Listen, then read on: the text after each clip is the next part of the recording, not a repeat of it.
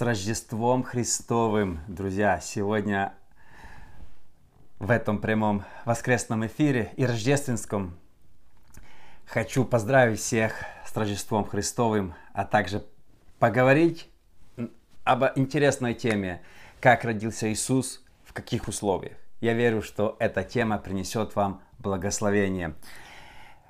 Я думаю, 90% христиан сегодня празднуют Рождество 25 декабря.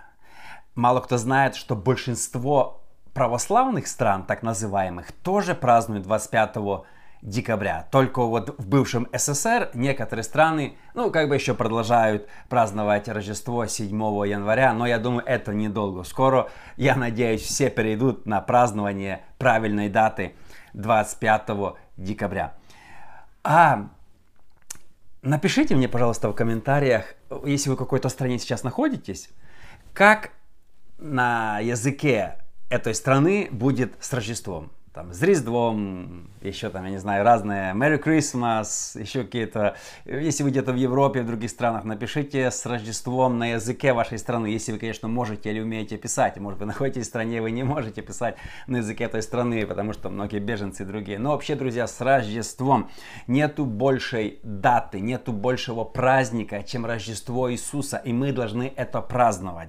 А, в старые времена мы в нашей церкви праздновали три дня три дня такой был праздник. Это самый большой праздник в году, который мы, дети, ждали. Это вообще Рождество Иисуса перевернуло весь мир. Я э, прочитаю интересную историю, когда цари или волхвы с востока пришли поклониться Иисусу. И просто на основании хочу порассуждать о некоторых мыслях от волхвов, э, мудрецов.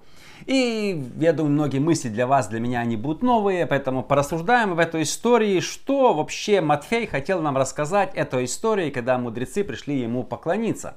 Матфея 2 глава, буквально 6 стихов с первого.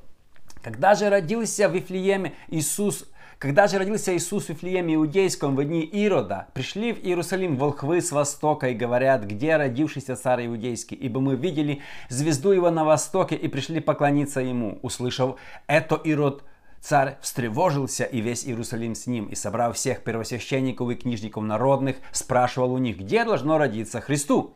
Они сказали ему, в Вифлееме иудейском, ведь так написано через пророка, «И ты, Вифлеем, земля Иудина, ничем не меньше воеводств Иудиных, ибо из тебя произойдет вождь, который упасет народ мой Израиля». 10 э, стих. «Увидев же звезду, они возрадовались радостью весьма великую, и, войдя в дом, увидели младенца с Марией, матерью его, и пав поклонились ему, и, открыв сокровища свои, принесли ему золото, ладан и смирну. И, получив во сне откровение не возвращаться к Ироду иным путем, отошли в страну свою». Э, итак, мы видим, что когда родился Иисус, через какое-то время, мы не знаем точно какое, э, мудрецы увидели звезду волхвы и пришли в Иерусалим и начали Ирода расспрашивать, где здесь царь иудейский. Сколько было мудрецов? На всех картинках мы рисуем три. Почему три? Потому что они принесли три дара, золото, ладом и смирно. Но нигде не написано, что их было три. Но интересная мысль.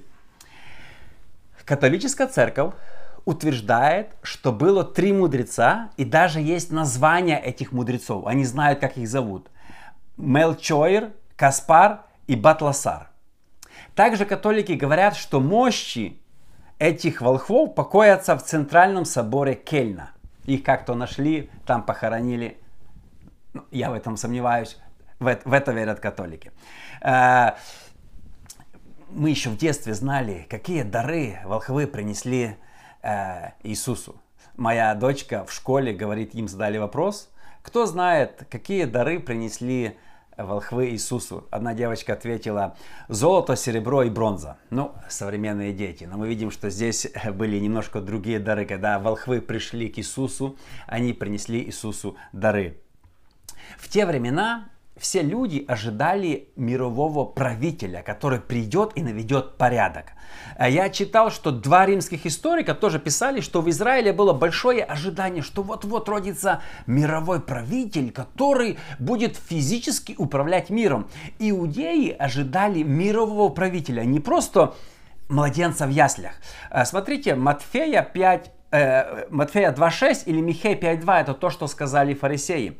«И ты, Вифлеем, земля Иудина, ничем не меньше воеводств Иудиных, ибо из тебя произойдет вождь, который упасет народ мой Израиля». В э, Михея, где, откуда это было пророчество, который должен быть владыкою в Израиле. Владыка в Израиле. То есть э, фарисеи дали пророчество, что будет владыка, владычествовать, править царь в Израиле. Они ожидали именно такого. Но родился младенец. Это разочаровало их. И потом еще младенец, мало того, не то, что не в царской семье, а, а там где-то в какой-то семье непонятной. И потом они бежали от Ирода, вообще от царя в Египет, там скитались. Такое, это было разочарование.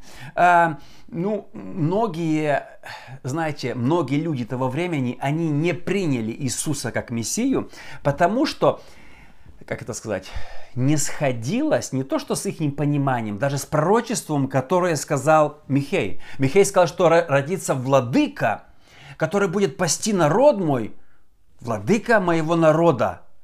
А Иисус был... Влад... Можно, можем ли мы назвать Иисус владыка израильского народа? Иисус царь израильского народа. У физическом плане нет, в духовном да. Смотрите, часто даже пророчества, когда они есть в Старом Завете, мы их можем неправильно интерпретировать или понять.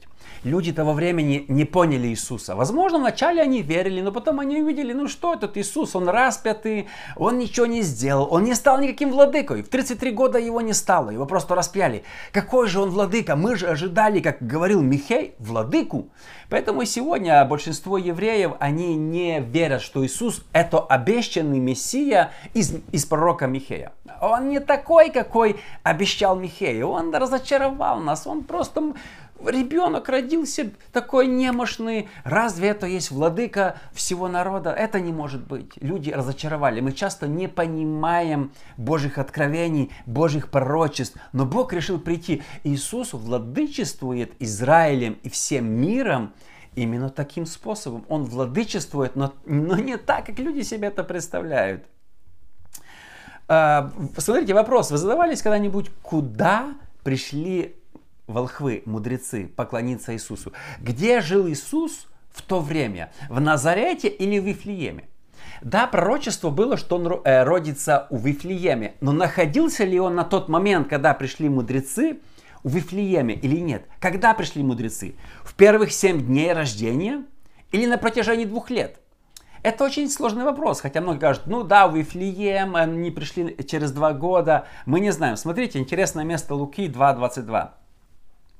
Когда исполнились дни очищения их по закону Моисееву, принесли его в Иерусалим, чтобы представить пред Господа.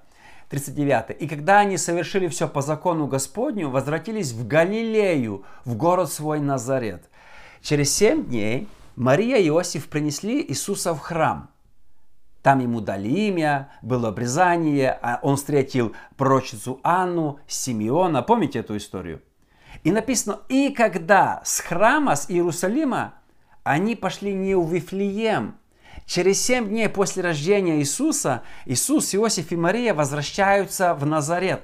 И когда они совершили все по закону Господню, возвратились в Галилею, в город свой Назарет. Иисус не оставался в Вифлееме год или два. Здесь ясно написано. Иисус через семь дней после рождения, ну смотрите, они пришли, жили в хлеву, а, им не было места, они не могли находиться долго в Вифлееме они вернулись в Назарет. Теперь, куда пришли волхвы? Две точки зрения. Или волхвы пришли через 7 дней после его рождения, именно когда пастухи, когда все, хотя, хотя многие сегодня говорят, о, они пришли типа, много позже. Или второй вариант, или они, три варианта. Или второй вариант, они пришли в Назарет и поклонились Иисусу, где был дом. Или третий вариант, возможен, что Иисус с Марией Иосифом вернулся в Назарет, побыл там несколько месяцев, и они снова пришли в Вифлеем и уже сняли или купили себе дом. Тоже такой вариант возможен. И потом пришли волхвы. Или же волхвы написано, эти сказали, идите в Вифлеем, но они вышли, и не написано, что пошли в Вифлеем, написано, что и звезда, увидели звезду, и пошли за звездой, и стала звезда над домом, и они вошли в дом. Где этот был дом? Мы не знаем. Или это было до 7 дней, или они вернулись. Это немножко такой сложный вопрос. Но, смотрите, сразу после того, как волхвы ушли, Иисус и Иосиф и Мария, они бегут в Египет. Матфея 2.13. И когда же они отошли, волхвы. Се ангел Господень является во сне Иосифу и говорит, «Встань, возьми младенца и матери его, и беги в Египет, и будь там, доколе не скажу тебе, ибо Ирод хочет искать младенца, чтобы погубить его». Он встал, взял младенца и матери его, и ночью пошел в Египет.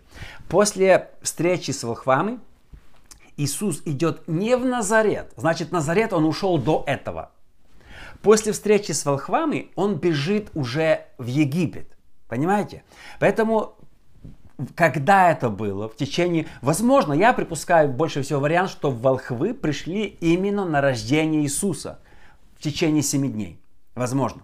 Возможно, звезда появилась, они как-то быстро пришли, мы не знаем. Э, и с другой стороны, Ирод решил убить всех мальчиков от двух лет и ниже, но это не основание того, что они пришли через два года. Возможно, Ирод решил просто так, он же был вообще ненормальным, просто убить детей э, двух лет и ниже. Но мы видим, что вначале они уходят после 7 дней в Назарет, а после встречи с волхвами они уходят в Египет. Поэтому, ну, скорее всего, это было до того, скорее всего. Или же они вернулись потом и жили какое-то время э, в Вифлееме. Но мы это тоже не знаем. Смотрите, рождение Иисуса принесло двоякие чувства. Э, третий стих. «Услышал это Ирод, царь встревожился, и весь Иерусалим с ним». Тревога, тревога, или такая, э, э, оригинальное здесь слово такое, ну, как тревога от войны, такое э, плохое чувство. Не хорошая тревога, а плохая тревога. Ирод встревожился, а не только Ирод, весь Иерусалим с ним.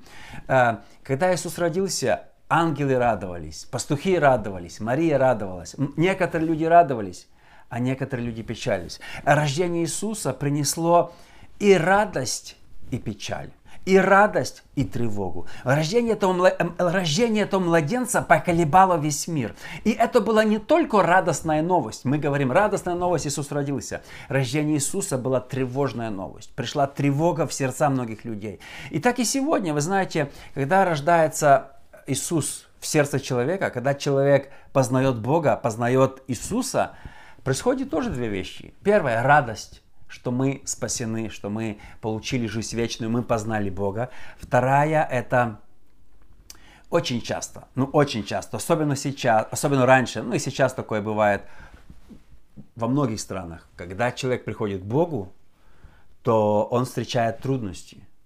Родители его не понимают, на работе его не понимают, многих выгоняли с работы, многих сразу преследовали, многих сразу... А. Знаете, сегодня в некоторых восточных странах, когда человек приходит в христианство, познает Бога, вся семья от него отрекается. Это тревожное событие. Э, даже моя жена, она с неверующей семьи, когда она пришла в церковь 15 лет, мама ее не пускала. Мама там сердилась, ой, ты пошла к сектантам, ой, куда ты начала ходить. Но она не понимала, что это церковь, понимаете.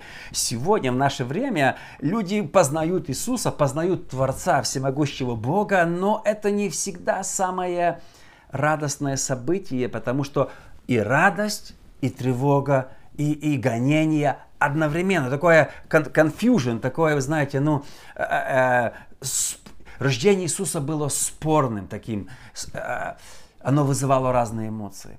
И сегодня это мы можем наблюдать, что это самая спорная личность, то, что рождение Иисуса. Сегодня многие люди спорят, многие люди пытаются запретить. Сегодня я э, вчера, позавчера, где я не хожу, э, мы там ездили в одно место, и везде слышим, люди говорят с этими happy holiday, праздники, Какие праздники? С Рождеством у вас язык не поворачивается сказать? Сегодня уже как-то преследуют Рождество. Happy Hall. Какие холоды, какие праздники. Если тебя с днем рождения пришли бы и поздравили с праздником, э, типа, с праздниками тебя, ты скажешь, ты не можешь сказать с днем рождения или что? Ну, ну в, чем, почему мы свадьбу называем свадьбой, день рождения, день рождения, а Рождество Иисуса уже холоды какой-то уже это, это гонение. Знаете, дьяволу не нравилось тогда и сейчас не нравится рождение Иисуса. Дальше идем про мудрецов. А, когда я был в детстве в церкви, мы пели песню «Три цари с востока пришли», та -та -та, песня «Три цари». Многие называют их царями. А в Библии нигде не написано, что они цари. Написано такое странное слово, как астрономы или даже волхвы.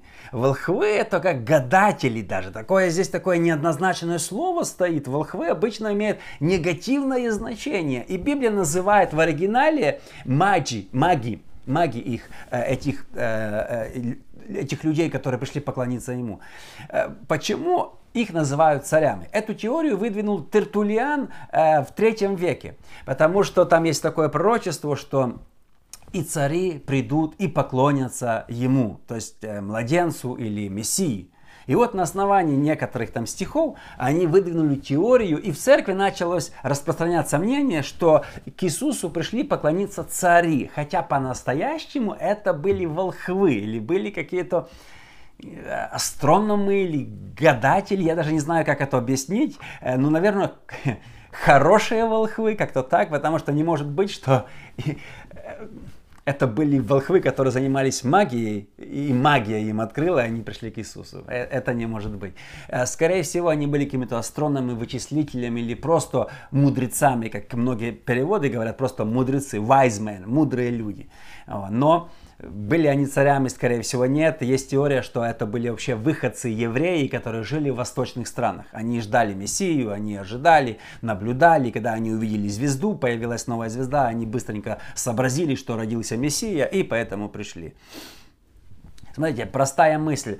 Простые пастухи нашли Иисуса даже без звезды. Просто пришли, им ангел сказал, и они пошли. Волхвы имели звезду, суетились, и то не попали, пришли к Ироду. То есть, смотрите, мудрые мудрецы заблудились, когда простые пастухи нашли. Иногда Евангелие открывается простым людям, как и сегодня. Да? Э, Бог открывает Евангелие, Бог открывает свое слово простым людям. И чаще простые люди быстрее находят Иисуса, чем с мудрствованием, каким-то философией. Дай мне понять я хочу осознать, а я это не понимаю, а как там Бог сотворил все за 7 дней. Знаете, иногда мудрствования отвлекают человека, но в простоте пастухи взяли и нашли. Сегодня в некоторых университетах христианских идет такая философия, вы знаете, что в Ель, там вот эти все престижные американские университеты, там до сих пор преподают богословие.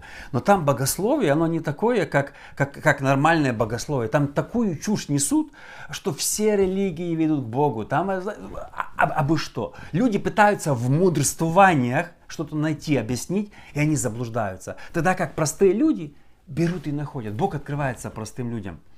А какой была звезда? Какой была звезда? Э, числах написано, что Иисус есть звезда. Восходит звезда от Иакова и восстает жезл от Израиля. Это Возможно, кто-то говорит, появилась там какая-то звезда, это было какое-то сочетание света, там каких-то планет. Я думаю, это было просто явление, которое тянуло их. Это не была звезда на небе, потому что она двигалась и стала над домом. Потому что сам Иисус звезда, Он ведет людей к себе, привлекает людей к себе. Это какое-то духовное видение или влечение. А, следующее, смотрите. «И войдя в дом, увидели младенца с Марией и матерью его, и Пав поклонились ему. Э, ученые заметили, что здесь они не увидели Иосифа. Иосиф, возможно, был где-то работал уже, я не знаю, его не было в доме тогда. Они увидели э, Марию, младенца, и пали поклонились ему. И открыв сокровища, принесли ему дары, золото, ладан и смиру. А, они принесли подарки Иисусу, но Иисус же не мог, написано, и принесли, и открыв сокровища, принесли ему дары. Не Марии, а ему. Они дали Иисусу, хотя Мария и Иосиф пользовался этими дарами. Сегодня на Рождество такой хорошая, хорошая традиция дарить подарки детям. Откуда пошла эта традиция? С Библии, с этого места. Мудрецы подарили Иисусу на день рождения, и сегодня мы да. Я помню, в детстве мы так ждали Рождество, подарки э, в церкви давали, там выдавали кулечек с конфетами. Родители дома давали. Потом мы ходили по домам, пели песни, колядки, нам давали деньги, и мы собирали подарки, подарки, подарки. На Рождество мы должны дарить подарки. Это хорошая традиция, и мы должны ее продолжать. Я тоже своим детям мы купили подарки, будем открывать еще сегодня. Знаете, если вы никому не дарите подарки, подарите подарок кому-нибудь. Это важно. Ну, одна интересная мысль здесь. Они подарили подарки Иисусу, а пользовался ими Иосиф, говоря, что они за эти деньги жили в Египте.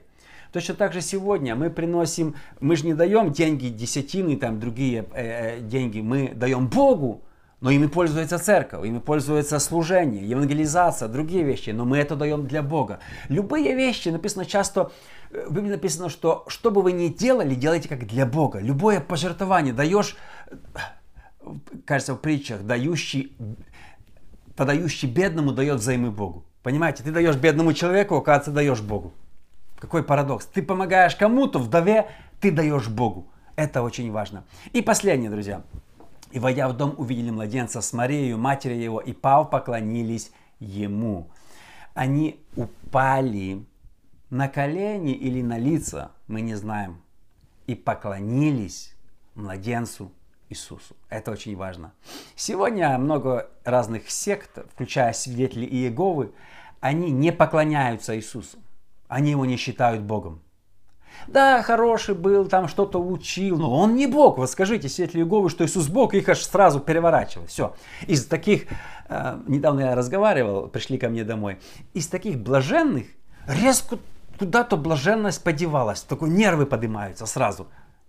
Когда я начинаю доказывать им, что Иисус – Бог, почему вы не поклоняетесь Иисусу? Он Творец, Он равный Богу Иегове. Они аж слышать не могут это слово. Скажешь, равный Богу Иегове, все, они их трясет. Почему? Не познал. Написано, мудрецы уже тогда еще маленький был, еще не сотворил ни одного чуда, еще никого не исцелил, еще вообще ничего не сделал. Родился только, был маленьким, лежал в яслях, и уже мудрецы поняли, упали и поклонились. Иисус Бог, и мы Ему поклоняемся. Понимаете? Это, этот стих уже разрушает в пух и прах всякие теории вот этих всех культов, свидетелей Иеговы и так далее. Иисус Бог, и Он принимает наше поклонение. И написано, они пав поклонились Ему. Вот это важно понимать. Поклонились кому? Иисусу, младенцу, маленькому Иисусу поклонились. Это очень важно. Мы поклоняемся Иисусу. Иисус всемогущий Бог, существующий до того, как, вечно существующий до того, как Он воплотился через Деву Марию и пришел в этот мир. Это очень важно понимать. И последнее, смотрите, э, в откровении, э, во время этого Бог дает им откровение, чтобы они не возвращались к Ироду. Во время поклонения Бог дает нам откровение. Они получили откровение не возвращаться к Ироду и пошли другой дорогой. Друзья, спасибо огромное, что всем, кто присоединялся еще раз с Рождеством, каждого из вас, кто сегодня слушал, где бы вы ни находились, возможно, в Украине, возможно, в другой стране, кто-то вынужденно переехал, или у вас нету света. Я всем желаю вам, чтобы в этот день вы имели радостный праздник светлого Рождества Иисуса Христа. Спасибо всем, увидимся с вами в следующий раз.